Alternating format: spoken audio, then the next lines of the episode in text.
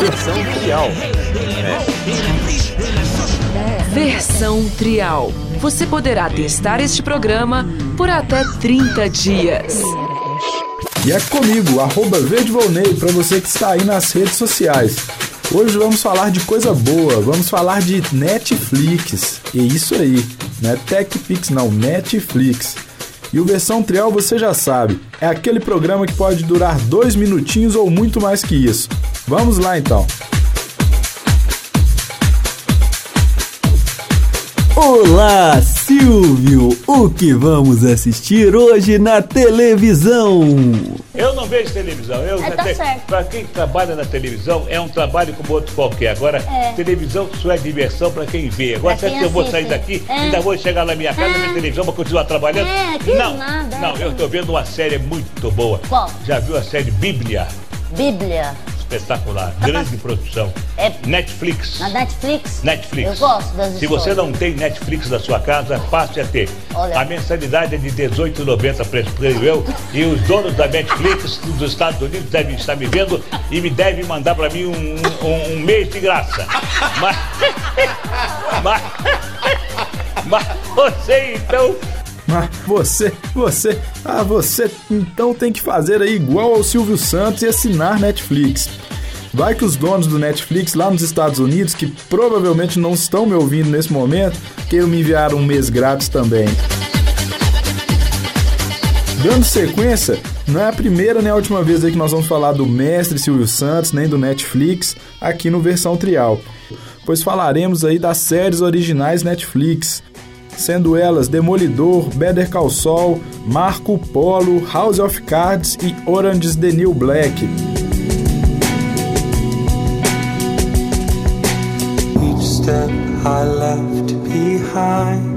Com essa trilha sonora vamos falar primeiramente de Demolidor, que é a nova série da Marvel que está em parceria com a Netflix. Eu gosto muito dessa série porque é uma série urbana que mostra o cotidiano da perigosa Hell's Kitchen. E lá, em Hell's Kitchen, vive o Matt Murdock. Ele sofreu um acidente quando garoto e, apesar da tragédia, né, o acidente lhe rendeu aí habilidades sensoriais apuradas. O Matt, né, no, no passar dos anos lá, se torna um advogado, defensor da lei durante o dia e durante as noites ele é um justiceiro nas ruas de Nova York. Temos outros personagens também bem fortes, como é o caso do pai do, do Matt Murdock, ele é um pugilista, né? Um boxeador que é pago para aguentar porrada. Ele é aquele cara que é durão e mesmo assim tem que se entregar na luta ali, aguentar não sei quantos rounds para perder por causa das casas de aposta e etc. E também os vilões que fazem parte da rede de criminosos lá do, do Demolidor, é, tomando, aqui como, tomando aqui como exemplo o Leland e a Madame Gal, é, cada um tem ali suas peculiaridades e rendem assim um temor ao demolidor e à própria cidade, que gera também um bom embate, né, para a série, assim, um bom combate. Por falar em embate, em combate, vamos falar de dualidade, o bem e o mal. A forma como os personagens são apresentados ali na série é assim muito interessante, é fenomenal. O Rei do Crime, ele dá até uma certa nostalgia em relação aos quadrinhos ou ao desenho animado que a gente assistia antigamente, e se traduz para mim como uma paisagem bem serena, prestes a ser explodida e começar uma guerra gigantesca.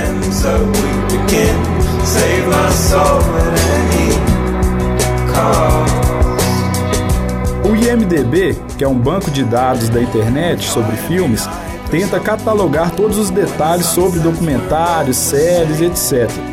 Além de proporcionar uma nota qualitativa com opinião de fãs, de críticos de cinema, de todos envolvidos aí com, com entretenimento. Na descrição do podcast eu vou deixar um vídeo com os top 250 aqui do IMDB. É um vídeo de 2012, assim, com os filmes nota alta, né? Com os top filmes aí do IMDB. Isso tudo em dois minutos, é, apesar de ser um vídeo aí que talvez provavelmente já está um pouco batido, mas ele é bem interessante. Já o Demolidor, no IMDB, ele tem uma nota de 9.1 estrelas, o que não é pouco. Em minha opinião, Demolidor é uma série de quadrinhos para quem nunca leu quadrinhos ou até mesmo não gosta do gênero. Esta primeira temporada mostra os primeiros passos do Demolidor, assim como os passos do Rei do Crime. E assim, o embate do bem e do mal são características dos dois personagens. Eles às vezes tentam fazer a coisa certa pelos motivos errados e vice-versa. Conhecendo o universo Marvel, sabendo das coisas de qualidade que o Netflix já produziu, eu sinto assim com tranquilidade um cheiro de coisa boa no ar, sabe? Até porque a Marvel já anunciou mais três séries produzidas exclusivamente para o Netflix: Jessica Jones, Luke Cage e Punhos de Ferro. Todas essas séries ao final vão se juntar com o Demolidor em uma minissérie chamada Os Defensores. Enfim, resumindo, é uma boa série, é uma série ainda embrionária é, e o Demolidor tá lá disponível na íntegra, o que é muito legal no Netflix. No caso das séries originais, você não precisa esperar um episódio por semana ou ter aqueles intervalos no meio da, da temporada, que uma parte da temporada sai esse ano, a outra parte só sai ano que vem. Tá tudo lá completo, à disposição. Em alguns cliques você pode, se quiser assistir em um dia a série original inteira. E antes então aí de irmos para o próximo assunto, veredito aqui é que eu gostei bastante do, do leque de opções que essa primeira temporada do, do Demolidor, O Homem Sem Medo, trouxe. Quem deve estar, tá, né, aí cheio de medo agora, com muito temor, são os executivos das emissoras que pararam no tempo, faz tempo que não tentam inovar, não tentam fazer nada de diferente, e é por isso que cada vez mais aí o Netflix faz sucesso. Ok.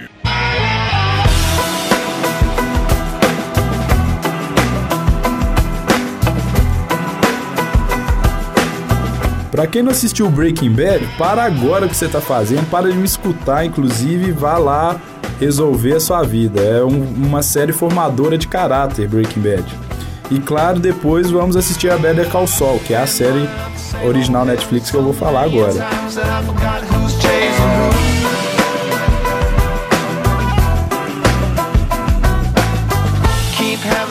Bom, o Sol é um advogado salafrário que vem da série Breaking Bad.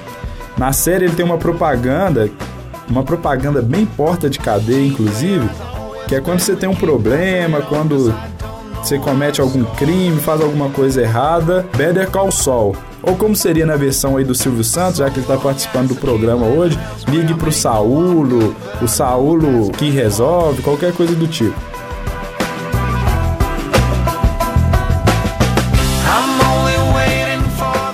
Bom, esse original Netflix é uma série variada de Breaking Bad, ou como alguns chamam por aí, de spin-off. A série mostra aventuras e peripécias aí, né? Os casos antigos de James McGill, que é o Saul Goodman, antes de se tornar a lenda Saul Goodman. Então, a série se passa seis anos antes de Breaking Bad, antes do Sol conhecer o Walter White. Ela mostra o passado do Sol, assim como também do ex-policial Mike, que faz parte do elenco de Breaking Bad. Como eu falei, o enredo da série se passa seis anos antes de Breaking Bad, mas tem flashbacks que vão mais a fundo ainda no passado aí do James McGill. E na verdade é muito bom ver o ardiloso anti-herói Saul Goodman como o herói James McGill, sabe, passando assim perrengue, se esforçando para fazer o correto ele assim é um advogado de causas mínimas e titular de cartões estourados, dívidas e tem na verdade um destino incerto. E por falar em destino incerto, um dia o Jimmy McGill vai bater de frente com a história do, do Saul Goodman e aí a gente tem que estar tá lá para saber o que, que vai acontecer. Temos aí também alguns personagens desconhecidos na série, como o irmão do Sol, que é o Chuck McGill, que é um personagem bem interessante, bem peculiar. Temos também a sua namorada, ou a sua paquera, a sua fé, como queiram dizer, que é a Kim. Ela é uma funcionária da empresa em que o Sol trabalhava e foi demitido. Se você não se convenceu ainda a assistir essa franquia, um bom motivo é a inovação da série de algo que eu acho assim muito chato em outras séries. Indo além da riqueza dos personagens, no desenrolar das histórias, os criadores eles mantêm uma pegada de Breaking Bad, né? Então, isso é um motivo. Mas o maior motivo para assistir Better Call Saul é que às vezes já viu quando você tá lá no terceiro episódio da temporada e aí quando você vai ver, você já não aguenta mais aquela abertura, aquela musiquinha que tem aquela duração de um minuto e não agregam nada e você já quer saber o que vai acontecer no episódio. Então, no Better Call Saul não existe isso. As aberturas mudam a cada episódio. Por mais que tenha uma vinheta, uma pequena vinheta ali, né, que é a mesma, as cenas que estão acontecendo são diferentes, são casos curiosos do sol, é algum detalhe menor da série. Então acaba que você passa por isso desapercebido. Quando vê, você assistiu toda a primeira temporada assistiu todas as aberturas e todas elas são diferentes, divertidas, etc.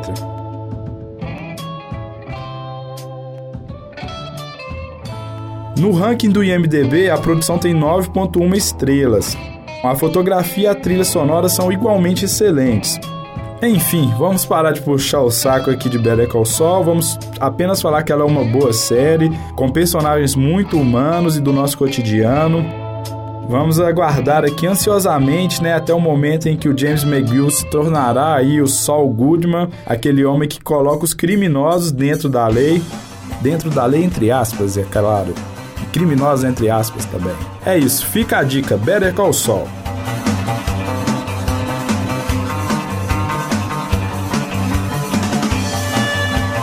Já que estamos falando aí de belas fotografias, de belas trilhas sonoras, a próxima série original Netflix é Marco Polo.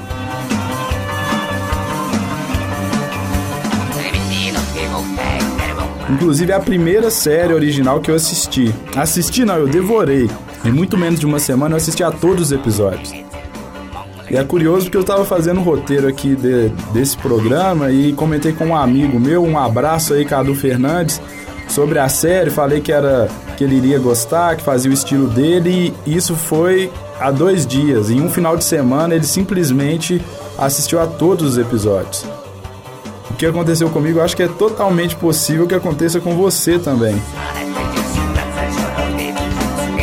Foi a primeira série que eu assisti e foi ela que trouxe esse novo jeito de produzir, que trouxe à tona para mim, né, esse jeito Netflix de produzir. Segundo a descrição aqui do próprio site, né, da, da Netflix, o épico de ação Marco Polo segue o caminho do jovem explorador pela Rota da Seda até o Palácio do Grande Kublai Khan. O jogo de poder, traição e intrigas sexuais no palácio serão um grande desafio de Marco. Ele é o homem de confiança do Khan, mas durante a violenta campanha do Khan para se tornar imperador do mundo, Marco Polo tem que se virar sozinho contra os perigos da corte. Enfim, hoje praticamente todo mundo aí é muito fã de Game of Thrones e fala de Game of Thrones, Game of Thrones é a melhor série, é com maior investimento, etc. Eu particularmente acho os livros sensacionais e acho que todos eles têm um potencial gigantesco. A não ser, é claro, aí que o nosso grande Martin morra ou, igual ele falou, e taque fogo em tudo e não resolva metade dos problemas que ele criou. Já a série eu confesso que é um mega sucesso, tem aspectos que eu gosto bastante, mas por outro lado tem muitas coisas que me decepcionaram muito. Quando eu coloco isso na balança, eu deixei de ser assim um entusiasta das séries da HBO, entendeu? Eu não sou o cara que você vai querer discutir sobre Game of Thrones a série, não. Mas por que, que é que eu tô falando tudo isso? Então, o Marco Polo, ele tem essa mesma pegada de intriga, né, do, do Game of Thrones, aquele jogo das cadeiras, de manipulação e etc. A corte do Khan e a riqueza dos personagens me fez dar nota 5 estrelas na classificação do Netflix, que é a maior nota possível. A boa notícia é que a série foi renovada e teremos então a sequência deste jogo de ganância, traição, intrigas sexuais, rivalidades na corte oriental, na corte do Kublai Khan. No IMDB, o Marco Polo recebeu aí 8.2 estrelas, e aqui fica a minha sugestão de uma série com uma bela fotografia e um roteiro bem amarrado, cheio de curiosidades, inclusive dessa época. Eu também vou deixar aqui na descrição o teaser da série, né, do, no caso aqui do Marco Polo. Eu só peço que reparem o seguinte: a fotografia e a trilha sonora. Eu assisti a esse teaser agora há pouco e assim realmente deu até vontade de assistir a série novamente, porque é muito bonita, é muito empolgante a forma como ela é feita. Vamos falar então da nossa penúltima série no programa de hoje, e essa aqui é foda. House of Cards. Para começar, acho que depois da primeira temporada de Dexter com aquele personagem psicopata que todo mundo se encantou, e aí após o fim, né, de Gregory House, o Frank Underwood é um dos melhores personagens que fazem parte do elenco central de séries na atualidade. Sem contar também que House of Cards dá uma aula de roteiro, né, para todos os roteiristas brasileiros, para todos os críticos, realmente dá um banho assim em relação a roteiro, a enredo, a direção e etc. E acho que a gente tem que ter aulas e aprender muito rápido o que os roteiristas de House of Cards estão fazendo. Outra questão que eu gosto bastante na série, e é por isso que eu incentivo todo brasileiro a assistir, é o momento político em que estamos vivendo aqui no Brasil, desde aquelas discussões nas manifestações de 2013, mais recentemente nas eleições. Primeiro, porque nós vemos que o jogo político dentro do Congresso americano é muito similar ao nosso próprio Congresso. E aí serve para nós ficarmos mais espertos, ou pelo menos abrirmos a cabeça em relação a esses candidatos, a esses jogos políticos e até mesmo os jogos da mídia. Outra questão é essa síndrome de cachorro vira-lata que muitos brasileiros têm, em achar que tudo de ruim só acontece aqui e que só nós somos corruptos e que temos problemas pra caramba e parará pororô. Porque realmente acontece muitas coisas por lá também. Acontecem coisas lá talvez até mais baixas do que acontece aqui. Isso é retratado de uma forma magnífica na série. Tá certo que nós temos nossos problemas, é claro. Mas é, eu achei que o House of Cards dá novos pontos de vista para as pessoas, é por isso que eu sempre recomendo. Aí você pode pensar, né? Política, não, que chato, política, religião, futebol não se discute, blá blá blá. Mas é aí que eu falo que House of Cards é tão bem feito e Frank Underwood é um personagem tão simpático que a série torna-se tão acelerada como muitas outras. O lapso temporal lá não é uma vivência diária, às vezes você está em um ano no episódio, no próximo episódio já se passaram seis meses ou um ano. Há enigmas, ação, crimes, especulação, corrupção, golpes, intrigas sexuais, manipulações, assassinatos e tudo isso conectado diretamente com o público por meio do deputado Frank Underwood, que é interpretado pelo gênio Kevin Space. Digamos que o Underwood vá manipular alguém. Ele, sociopata que é, conversa com a tela, ou seja, ele se vira para a câmera e fala o que ele está fazendo, o porquê dele está fazendo e como aquela pessoa vai agir. Então é muito interessante porque ele põe o ponto de vista dele cínico olhando para você e você vê a cena se desenrolar na tela.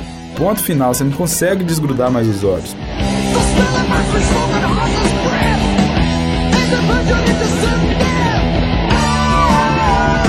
todas as séries originais Netflix que eu mencionei, eu vou mencionar nesse podcast, House of Cards é a minha favorita. Ela tem nota 9.1 no IMDb. Ela está em sua terceira temporada e aqui vai a descrição do Netflix. Nesta série original, um thriller político vencedor de vários Emmys, Kevin Spacey, que também é vencedor do Globo de Ouro, é Francis Underwood, um congressista sedento de poder e capaz de qualquer manobra para subir. Sua arma secreta é a bela e igualmente ambiciosa Claire, sua esposa. Até na sinopse eles são irônicos e né, retratam bem a, a pegada da série. A quarta temporada já está renovada para o ano que vem, e o que eu posso falar é que você odeia e ama os personagens, claro, devido aí a momentos diferentes. No início, eu mesmo, apesar das atitudes sociopatas do Underwood, eu ainda torcia por ele, por algum motivo, sabe? Eu simpatizava com a causa dele. Já em outros momentos, tudo que eu mais queria é que ele se ferrasse grandiosamente, antologicamente e por aí vai. Para finalizar, vou deixar aqui algumas frases do Frank, a diferenciação dele entre dinheiro versus poder. Dinheiro é a mansão no bairro errado, suburbano, que começa a desmoronar aí depois de 10 anos. O poder é o velho edifício de pedra que se mantém de pé por séculos na região nobre.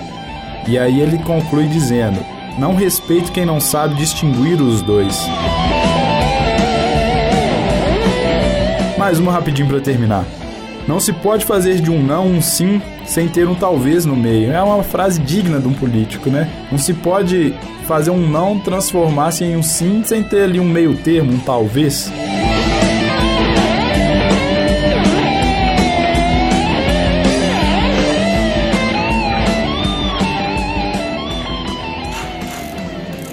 Estamos chegando ao fim, vamos falar aqui da nossa última série. Orange is the New Black. A série traz uma aproximação com os personagens de uma forma tão íntima e tão concreta que parecem ser histórias reais de um amigo de um amigo ou daquele parente distante. Parece que você reconhece as personagens de algum lugar. No ranking MDB, ela tem nota de 8.4 estrelas e é um sucesso entre homens e mulheres. Provavelmente é por isso que a terceira temporada da série vai estrear em pleno Dia dos Namorados, 12 de junho, para todo mundo ir jantar, ter aquele, aquele encontro romântico à luz de velas. Depois, quando chegar em casa, lá para meia-noite e um, né, já dia 13 de junho, poder lá assistir o primeiro episódio e ficar tranquilinho aí com Orange is the New Black.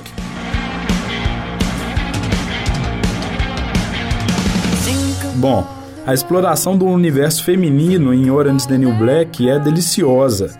Tem aquele humor dramático que é simples e fascinante. Inclusive, as feministas de plantão são fãs da série, e não é por menos, que é uma série de mulheres sobre mulheres, com muitas mulheres, que rendem personagens sensacionais e podem ser tão violentas, sexuais, cruéis, engraçadas e ardilosas como qualquer outra série masculina, de novo entre aspas, né? Bom, mas em resumo, aí Orange the New Black mostra o cotidiano da prisão Litchfield e das detentas que a habitam. Piper Chapman, que é a personagem principal, ela é uma mulher sentenciada a 15 meses de prisão por um pequeno crime cometido 10 anos atrás em função da sua ex-namorada. Ela tá numa crise que não sabe se é lésbica, se não é, e aí ela encontra é, a Alex, né, que é o amor da sua vida até então, começa a transportar dinheiro proveniente do tráfico nas suas viagens de amor. Então ela ia viajar com a Alex lá para ficarem, né, se amando, vivendo ali paixões em lugares afrodisíacos e levava dinheiro que era proveniente do tráfico que a Alex promovia. A série também tem flashbacks e aí é que nós vemos uma Piper safadinha, né? Safadinha com 20 anos, fazendo loucuras de amor, por sua namorada, e já nos tempos atuais a gente vê a relação dela abalada com a situação, né, com a própria família e com o noivo dela, e como ele lida com toda essa história. O interessante é que os flashbacks atingem também as pessoas do cotidiano de Piper, então vemos aí várias das detentas no elenco e descobrimos cada dia mais sobre elas. Portanto, nós vemos as detentas do elenco e várias delas, né, com os flashbacks, fazem com que a gente descubra mais sobre elas. E há personagens surpreendentes, como é, o, como é o caso da Red, como é o caso da Crazy Eyes, da Big Boo, da Morello, que vale a pena assistir Orange is the New Black aí só por conta do episódio da Morello, que é simplesmente sensacional, assim, você explode a cabeça, você fala, poxa, é, foi um dos meus favoritos. O elenco conta também com aquele Jason Biggs de American Pie, e assistindo a série a gente descobre que ele realmente nasceu para fazer aquele papel de virgenzão, que só se lasca com as mulheres e etc. E aí, para finalizar, um dos momentos que eu mais gosto, sem spoilers, é claro, é quando a Piper e o noivo dela debatem sobre ele assistir os episódios de Mad Men sem ela ou não. Né? E eles decidem por ele não assistir enquanto ela tá presa. É uma coisa tão boba em relação a ser preso, né? Esse detalhe, e ao mesmo tempo tão real que me faz pensar como seria aí ficar 15 meses sem assistir a séries ou filmes. Ou melhor, nem, melhor nem pensar nisso. Vamos terminar por aqui, né? Vamos fazer uma menção honrosa aqui também ao Netflix, que além das séries originais de todo esse diferencial, ela já possui em seu catálogo ali sucessos consolidados ou sucessos que estão em ascensão. Eu até vi esses dias que eles adicionaram lá no, na galeria, né, aquela série do Hannibal, que é uma série bem legal. Acho que ela já vai para a terceira temporada também. E você tem a comodidade de assistir as primeiras temporadas lá no, no Netflix. E pra falar a verdade, são muitas séries. Tem Marvel, Agents of S.H.I.E.L.D., Arrow, Mad Men, House, Dexter, Prison Break, Two and a Half Men, How I Met Your Mother, Friends, Breaking Bad, Doctor Who, outras produções originais Netflix, como é o caso de Um Drink do Inferno, Hemlock Grover, Unbreakable e BoJack Horseman. É de perder o fogo, é muita coisa, nem dá para assistir isso tudo. E é por isso tudo que eu falei que eu aprovo o Netflix. E até então, a forma como eles vêm fazendo as coisas, assim, me agrada bastante. Os aplicativos são bons, a logística de, de uso, né, de navegação é muito boa, ele memoriza suas preferências, te dá sugestões, né, baseado no, no, no, nos filmes que você gosta. E o melhor de tudo, ele grava ali os episódios que você já assistiu ou o lugar em que você parou dentro de um filme ou série. E na próxima vez que você é, utilizar o serviço, se você quiser, você pode continuar tranquilamente. Não precisa de ficar lá procurando a cena. Ele simplesmente é simplesmente apertar o play e continuar de onde parou. Vamos deixar claro aí também, né? Depois desse puxa-saquismo todo, eu não recebo é, nenhuma remuneração de nenhuma empresa. A gente está aqui é para falar, para testar aí os produtos, falar de coisa boa. E aqui no Versão Trial nós sempre vamos falar de tudo. Reviews de produtos, músicas boas, filmes, aplicativos e por aí vai. Estamos chegando ao fim. Aqui você já sabe, a demonstração é grátis. Vou puxar a sardinha pro meu lado aqui um pouco também, né? Espero que tenham gostado. Em breve, novos programas sobre tudo aquilo que a gente gosta. Um forte abraço. Valeu!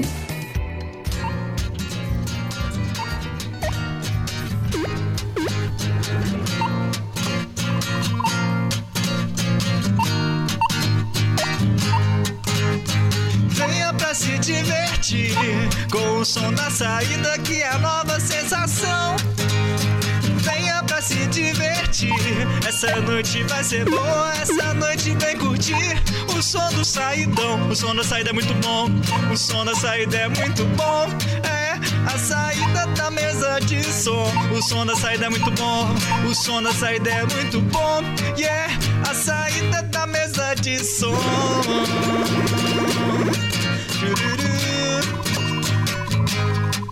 Muito bom.